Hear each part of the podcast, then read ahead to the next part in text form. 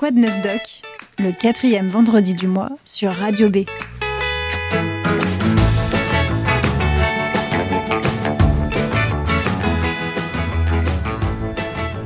Bonjour à toutes et à tous, bienvenue dans de neuf doc, la chronique pour répondre à toutes vos questions sur le milieu médical et il y en a un paquet.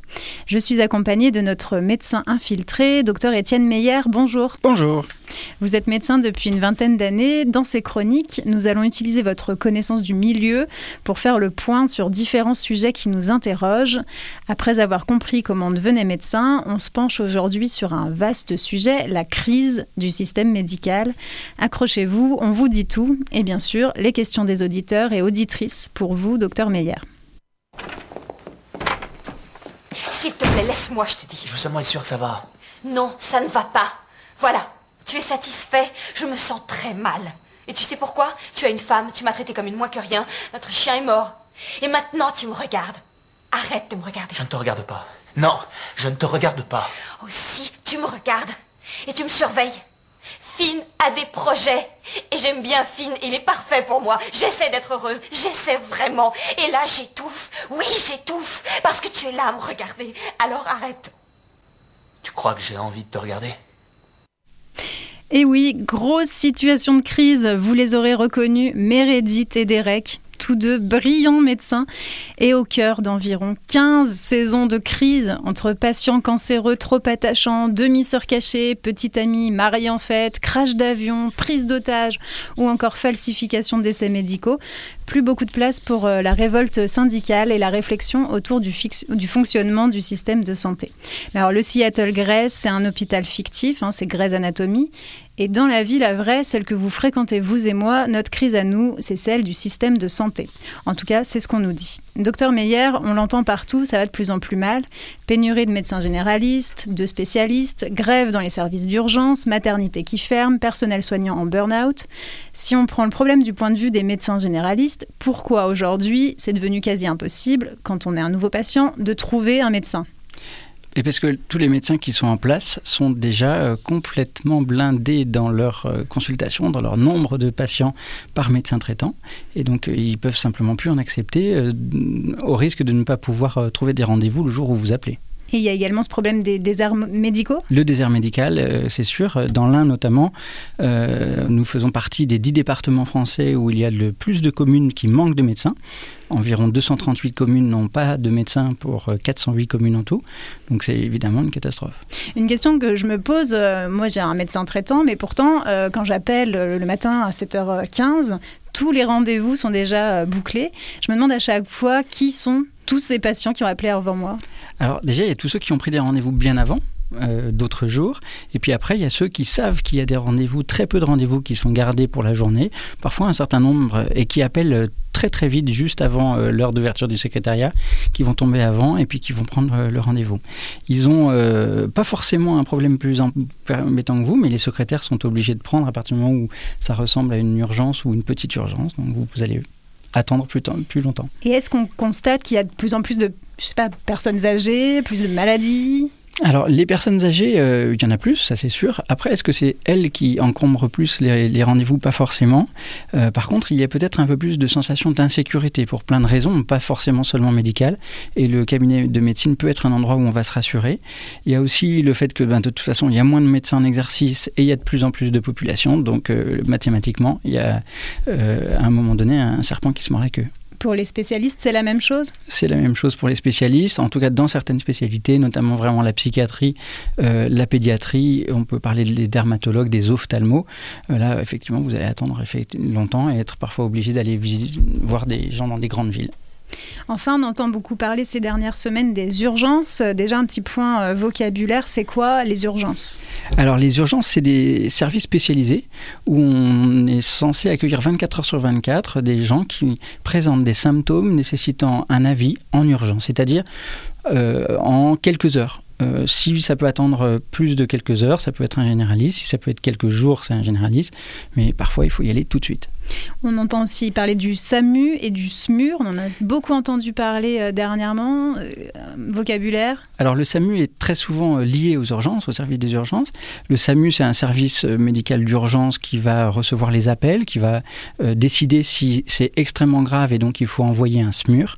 et un SMUR, c'est un véhicule mobile qui va se rendre chez les gens avec un médecin, en général un chauffeur qui sait conduire très bien, et puis un infirmier spécialisé qui vont pouvoir prendre en charge des détresses majeures, soit sur l'autoroute, soit sur, euh, dans les domiciles, etc. En ce moment, environ 250 services euh, des urgences sont en grève euh, à travers la France. Quelles sont leurs revendications? Alors l'idéal serait de les rencontrer parce que je pense qu'ils seraient plus précis que moi. Euh, simplement, globalement, il y a un manque de personnel qui va en grandissant, alors que la population du nombre de, patients qui consultent aux urgences est constamment en augmentation. On est passé de 10 millions il y a 10 ans à 21 millions de consultations en 2018. Donc forcément, c'est c'est une modification énorme. Il y a un problème de protection euh, vis-à-vis des risques d'erreurs médicales, parce que plus on fait de consultations, moins on est nombreux, plus on est à risque de faire des erreurs. Et donc ça, ils veulent protéger également les patients. Et puis, il y a aussi une, demande de reconnaissance de la pénibilité, parce que c'est un métier qui est extrêmement éprouvant, et pas seulement pour les médecins, hein, pour les infirmiers, les aides-soignants, euh, tous ceux qui travaillent aux urgences, les gens d'accueil euh, qui en prennent beaucoup. La ministre de la Santé, euh, Agnès Buzyn, a notamment insisté sur le fait que les urgences sont saturées parce que les patients en abusent. C'est vrai qu'on imagine un peu euh, tout et n'importe quoi aux, urgences. Camille est une de nos auditrices. Elle a d'ailleurs une question à ce propos. Bonjour. Alors, on entend souvent dire que les médecins sont overbookés et euh, on vient vous voir pour un oui ou pour un non. Moi, j'ai un peu de mal à savoir quand est-ce que je dois venir vous voir. si par exemple j'ai mal au ventre depuis plusieurs jours, quand est-ce que je dois m'inquiéter? Alors, si vous avez euh, une douleur et que vous la connaissez et que c'est quelque chose de chronique, vous pouvez tout à fait euh, patienter, utiliser les médicaments habituels. Si ça commence à durer et que ça, ou que c'est une douleur différente, donc il y a d'autres anomalies, hein, notamment on peut parler du retard de règles, on peut euh, parler d'autres pathologies ou de température. À ce moment-là, il faut prendre un avis médical. Si vous avez euh, une euh, impression que les choses sont inquiétantes ou que la douleur est vraiment importante, on peut rentrer dans le cadre des urgences et votre généraliste peut être amené à vous voir plus rapidement. S'il ne peut simplement pas, il est possible qu'il vous demande d'aller consulter aux urgences. Alors du coup, on culpabilise pas si on emmène son fiston à l'hôpital et en fait c'est juste une dent qui est à percer? Alors, culpabiliser ne servira de toute façon pas à grand chose parce que une maman qui, en finit, qui finit par aller à l'hôpital euh, pour une dent percée, elle venait pas pour ça. Elle venait parce qu'elle avait un enfant qui pleurait beaucoup, qui peut-être avait de la température euh, et un virus parce qu'en général la dent percée ne suffit pas à expliquer la température. Et euh, elle a fini par se dire ben, j'y vais à regret et là, elle va tomber sur quelqu'un qui va éliminer les problèmes graves et puis euh, qui va la rassurer et lui expliquer pourquoi la prochaine fois, elle pourra peut-être éviter euh, de faire comme ça ou, trouver une solution efficace. La culpabilité sert à rien. Et en plus, on sait qu'un bébé euh, dont la maman est inquiète va se sentir assez mal et ça va s'auto-entretenir. À Bourg-en-Bresse, il existe aussi une clinique privée, donc, avec son service d'urgence. Euh, certains patients se tournent vers leur service parce qu'on attend euh, souvent moins. C'est quoi la différence avec l'hôpital public? Alors, la différence avec l'hôpital public, c'est euh, un degré de prise en charge qui est un petit peu différent. si on prend le, cas de Bourg-en-Bresse, par exemple, il peut y avoir aux urgences une prise en charge tout à fait optimale, notamment en cardiologie. Vous allez avoir une, une, une prise en charge un petit peu plus légère au niveau de la pédiatrie, c'est-à-dire que euh, l'urgentiste de, la clinique va pouvoir euh, évaluer les choses, euh, proposer un certain nombre de traitements, mais s'il y a besoin d'une hospitalisation, il faudra qu'il voit avec l'hôpital public pour avoir une hospitalisation en service public. Docteur Meyer, le constat est plutôt morose, mais il y a toujours des solutions. En tout cas, c'est ce que nous dit la ministre de la Santé, Agnès Buzyn. Il faut rappeler qu'elle était médecin auparavant. Sa priorité, c'est de donner plus d'importance au paramédical. c'est déjà en place dans certains établissements, dont l'hôpital Fleria, avec l'IOA, l'infirmier ou infirmière organisateur de l'accueil. Pour les auditeurs et auditrices, en quelques mots, c'est quoi son rôle? Alors cette infirmière a vraiment un rôle primordial. On verra plus tard que ça peut aussi euh, être utilisé euh, dans le, en, ville, hein, chez le médecin généraliste, euh, ce type d'aide. Mais là, c'est une infirmière qui va évaluer dès l'accueil la personne, qui va avoir un certain nombre de prérogatives parce qu'elle aura été formée de manière vraiment complémentaire. Elle va pouvoir, par exemple, donner tout de suite un antidouleur à quelqu'un qui souffre, sans être obligée d'attendre l'avis médical qui pourrait attendre. elle va pouvoir faire un certain nombre de prescriptions biologique, euh, de radio, etc. Et donc vraiment lancer la prise en charge bien avant que le médecin rencontre le patient. Et ça, permet de gagner énormément de temps. Et puis si euh, vraiment euh, la, personne s'est présentée aux urgences et que c'était pas du tout le lieu où se présenter parce que trop léger, etc., le renvoyer sur un service autre, comme par exemple la maison médicale de garde. Les progrès scientifiques, le numérique, est-ce que ça pourrait être une solution Je pense à la télémédecine? Alors oui, ça pourrait être une solution. Euh, après, il faut que ça, que ça progresse. Et il faut aussi que euh, les choses soient organisées, que les médecins qui euh, y participeront trouvent le temps de le faire, parce qu'on a toujours un problème de manque de médecins. Et il faudra qu'ils acceptent de rentrer dans ce processus-là.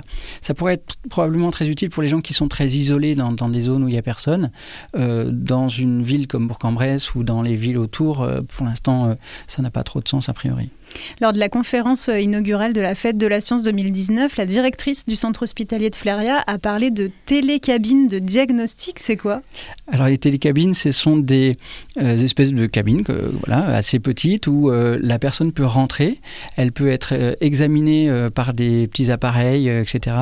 Elle va pouvoir être vue donc comme une espèce de visioconférence et puis elle va pouvoir discuter avec un médecin qui sera à des kilomètres et des kilomètres, parfois très loin, et qui va pouvoir proposer une évaluation, encore mieux que ce qu'on fait à la régulation du SAMU par exemple, euh, qui va pouvoir, euh, pourquoi pas, proposer une, prescription euh, et du coup éviter le, déplacement physique du médecin.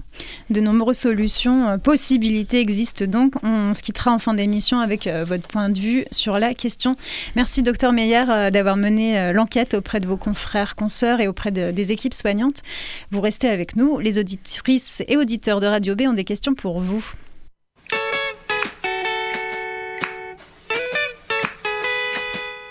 Quoi de neuf doc Le quatrième vendredi du mois sur Radio B. Vous êtes toujours dans Quoi de neuf doc, l'émission qui répond à toutes vos questions sur le monde médical. Je suis accompagnée du docteur Étienne Meyer, notre médecin infiltré. Cette émission est interactive et nous vous proposons de nous envoyer vos questions, de nous appeler directement au 04 69 19 55 27. Le docteur Meyer vous répondra dans cette rubrique. Attention, l'objectif n'est pas de délivrer un diagnostic. La première question nous vient de Marie. Bonjour, je voudrais savoir pourquoi j'ai mal, quel est le mécanisme de la douleur. Et puis, bah, question subsidiaire, est-ce qu'aujourd'hui, avec les moyens actuels de la médecine, on pourrait supprimer la douleur? Alors, euh, il nous faudrait énormément de temps pour vous répondre, madame. Votre question est, primordiale. Alors déjà, il, faut dire que la douleur, il n'y a que vous qui avez raison quand vous l'évaluez. Ça, c'est la première chose. Après, euh, est-ce qu'il est souhaitable de euh, ne plus avoir de douleur? Certainement pas. parce que la douleur est, est avant tout un système d'alarme qui permet de nous dire qu'il y a un problème et qui va nous pousser à aller chercher une cause. ce qui est nouveau et assez moderne comme vision, c'est qu'on a le droit de soulager la douleur douleur, euh, ça ne gênera pas la prise en charge du diagnostic. On va pouvoir trouver un diagnostic. Avant, on disait, on laisse la douleur tant qu'on ne sait pas ce que c'est. On n'en est plus du tout là. Et aujourd'hui, le médecin doit trouver une solution pour soulager la douleur. Après, euh, voilà. Et la médecine moderne, est-ce qu'elle apporte de nouvelles solutions? Est-ce que des nouvelles technologies euh? Oui, oui, il y a énormément de technologies. Euh, il, nous faudrait vraiment beaucoup de temps, mais on, dirait il y a beaucoup de nouvelles molécules. Il y a pas seulement les molécules, il y a toutes les, tous les abords des, médecines complémentaires.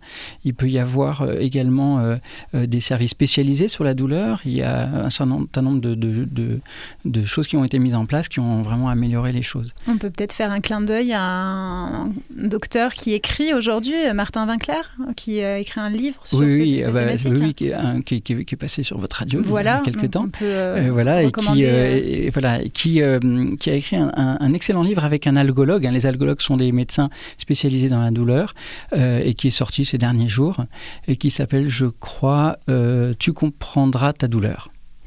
Une question d'Audrey sur les réseaux sociaux. Comment peut-on expliquer qu'on puisse avoir des diagnostics différents d'un médecin à l'autre? Alors euh, oui, vous voulez dire pour la même pathologie que vous leur présentez par exemple J'imagine que c'est ça. Voilà. Alors, euh, tout dépend de, peut-être de, l'abord euh, des choses. Le premier médecin qui va voir va faire un, va donner un premier avis en fonction de ce que vous allez lui présenter.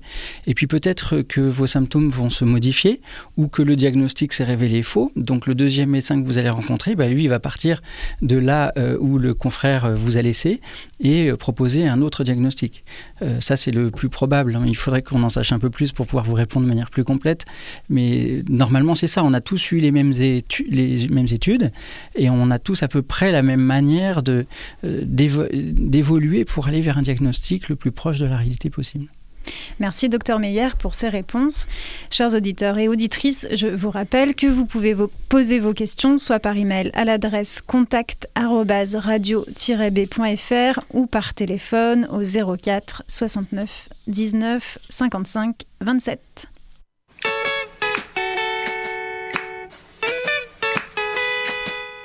Quoi de neuf doc? Le quatrième vendredi du mois sur Radio B. Docteur Meyer, on en a parlé en première partie d'émission. Le monde médical est dans la tourmente. Nicole Ferroni, chroniqueuse dans la matinale de France Inter, expliquait la crise des urgences en remplissant toujours plus un verre déjà bien rempli. Chez vous, docteur Meyer, le verre est à moitié vide et à moitié plein?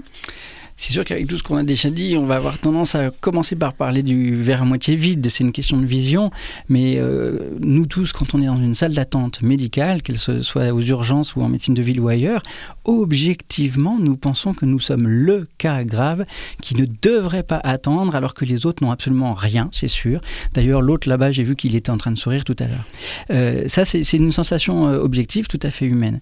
C'est à peu près aussi valable que quand j'explique que mes enfants sont objectivement les plus beaux du monde et les plus intelligents. Euh, pourtant, la personne qui souffre, si elle est là, c'est euh, euh, jamais parce que, comme on pourrait l'entendre, elle est là pour abuser du système médical français qui est si généreux, c'est jamais pour son plaisir non plus, et c'est jamais pour obtenir seulement un arrêt de travail, parce que quand même la paresse c'est cool et puis les médecins sont arrangeants. Non, ça c'est des choses qu'on a le droit d'oublier. la souffrance, la peur sont des ressentis subjectifs que personne d'autre que le malade lui-même n'a le droit de juger. La question est donc multicéphale, exactement comme l'hydre. Euh, voilà, quelle est la priorité? Quel est le degré d'urgence, quel est le professionnel de santé le plus adapté à mon besoin, où est-ce que je dois aller quand plus personne n'a de place en journée, euh, que mon généraliste ne peut pas me recevoir avant trois semaines, parfois encore plus en ce moment, quand il y en a un qui en plus euh, se retrouve lui-même malade et, obligé de fermer son cabinet, que la maison médicale de garde sera blindée à 20h, 20h02, que les urgences seront pleines à craquer à 20h03, que 24h sur 24 le week-end et les jours fériés, il n'y a que les urgences qui sont ouvertes, ben, c'est sûr que ça va poser pour il y a des villes où les services du style SOS médecin vont bien combler euh, l'affaire. Euh, bon, alors ils sont un peu plus chers, ils discutent pas trop les indications. Bon, dans l'un, il n'y a pas de SOS médecin. Donc euh, celui qui fait la garde de nuit et de week-end, bah, c'est le même qui a déjà fait sa semaine avant et qui va faire sa semaine après dans son cabinet avant de, travailler de nouveau, parfois de manière assez, assez constante. Il y a les services d'urgence où il y a hum, parfois seulement 30 postes médicaux et 17 qui sont pourvus. Donc donc là, il faut qu'ils fassent comme ils peuvent, avec parfois des intérimaires, etc. Il y a ceux euh, où il y a assez de médecins, mais pas de radiologues. Et il n'y a pas de cardiologue, il n'y a pas de pédiatre de garde, ou tellement épuisés qu'ils n'arrivent plus à, répondre à la demande. Et puis euh, voilà, il y a la question aussi du fait que les urgences, c'est un peu comme un open bar. Euh, vous pouvez y aller, c'est accessible, euh, il n'y a pas de régulation obligatoire. Donc ben voilà, vous y allez. Et puis si vous rajoutez ça à l'effet cathédrale, le seul endroit après minuit, depuis que les médecins généralistes ne, ne, font plus les, gardes de nuit profondes, ben, il n'y a que ça là qu'il y a de la lumière, donc tout le monde se retrouve. et puis vous pouvez encore ajouter l'effet millefeuille qui est extrêmement complexe pour les urgences, c'est-à-dire un, endroit où on a petit à petit augmenté le nombre de tâches obligatoires à gérer, y compris celles qui n'incombaient pas aux urgentistes auparavant, euh, la psychiatrie, certains problèmes sociaux, la pédiatrie, etc. donc ça, c'est le verre à moitié vide. Oui, il, il est déjà correct, le moitié vide. Alors après, bon, On pourrait essayer de, trouver aussi, si on voyait que le côté vers à moitié vide, on aurait un côté SOS détresse amitié bonjour et on, aurait peur et voilà, on serait un peu triste au bon moment. Donc il y a aussi le, demi-verre plein. Si nous décidions de faire un pas de côté, de voir l'avenir, à la Hubert Reeves, qu'on entend très souvent en ce moment sur les ondes, et qui nous parle, lui, d'écologie. L'écologie, c'est un peu comme le système de soins français. Euh, c'est quelque chose d'extrêmement précieux. Beaucoup de gens sont déjà en action pour les sauvegarder. Euh, on ne le sait pas toujours, alors qu'on voit tous les jours euh, les problèmes qu'on peut avoir avec la médecine. Alors, il y a tous ceux dont nous avons parlé plus haut, les, les IOA, les assistants médicaux, qui sont des gens qui viendront aider les médecins généralistes dans les cabinets et qui vont être pris en charge par l'ARS ça c'est un immense progrès. Euh, on peut en attendre beaucoup. Euh, il y a les incitations à s'installer dans les zones sous-dotées. Euh, des médecins sont aidés pour le faire. Pour l'instant, ils ne sont pas obligés d'aller dans les endroits où il en manque. Il y a les aides de certains départements, comme dans l'Ain, qui favorisent et aident vraiment les internes, les étudiants en médecine, pour qu'ils aient envie de venir s'installer chez nous. Il y a les infirmières azalées, qui sont peu connues, mais qui sont des infirmières qui s'occupent des actions préventives et d'éducation thérapeutique d'une importance absolument primordiale il y a la Sécu, euh, un énorme travail d'information, euh, par exemple sur les diminutions des prescriptions d'antibiotiques, mais on pourrait faire une longue liste. Il y a les réunions professionnelles de réflexion, de prise en charge complexe, qui sont rémunérées maintenant et qui sont reconnues euh, donc au bénéfice des soignants. Donc ça c'est un, énorme progrès. Il y a les laboratoires qui sont quand même moins présents, le médiator qui est devant les juges. Il y a la revue Prescrire qui est à l'honneur. Donc il y a aussi une, on pourra y revenir un peu plus tard dans d'autres émissions, un nombre d'étudiants admis en médecine qui va augmenter, les euh, PMI et les associations d'aide à l'apprentissage des gestes simples chez le bébé, c'est-à-dire comment est-ce qu'on mouche un bébé qui a le nez plein, euh, comment est-ce qu'on repère les signes de gravité qui font qu'on va reconnaître l'urgence et y aller de manière tout à fait adaptée. Et puis il y a tout ce qui reste à inventer, ce qui relève du bon sens. Faites euh, confiance à votre médecin si vous voulez, c'est quand même, euh, ça peut être intéressant, mais surtout faites-vous confiance à votre ressenti. En cas d'hésitation, trouvez un professionnel du soin qui vous conseillera. Euh, actuellement, votre médecin ou la régulation du 15 peuvent servir à ça. Euh, ayez une pharmacie personnelle de base composée avec votre médecin pour soulager la nuit, par exemple, ou le week-end, un symptôme pénible, une fois que le médecin vous a bien conseillé au téléphone et ne pense pas utile que vous consultiez en urgence. Hein. Ne prenez pas d'emblée les médicaments au risque d'avoir un retard diagnostique. Euh, et puis, si on prend l'exemple de jeunes parents qui consultent un médecin parce qu'ils ont peur pour leur bébé, ils ont toujours raison de consulter. À nous de les accompagner pour qu'ils se sentent en sécurité en se fiant à leur avis de spécialiste d'un bébé que personne ne connaît mieux qu'eux. Et s'ils ne le sentent pas, eh ben, la vie téléphonique professionnelle fera le tri vers une prise en charge proportionnée. Mieux informer au lieu d'être euh, complètement culpabilisés, les patients se feront plus confiance et oseront éviter la prochaine consultation ou consulteront de manière beaucoup mieux adaptée. Docteur Meyer, merci. Merci à l'équipe technique de Radio B, Pauline Bussy et Thomas Couty. On se retrouve le mois prochain. Nous parlerons de fin de vie, 12 euphémismes. Bien sûr, vous pouvez nous adresser vos questions en lien avec ce sujet au 04 69 19 55 27 ou par email contact radio-b.fr. Docteur Étienne Meyer, on se retrouve dans un mois. À bientôt.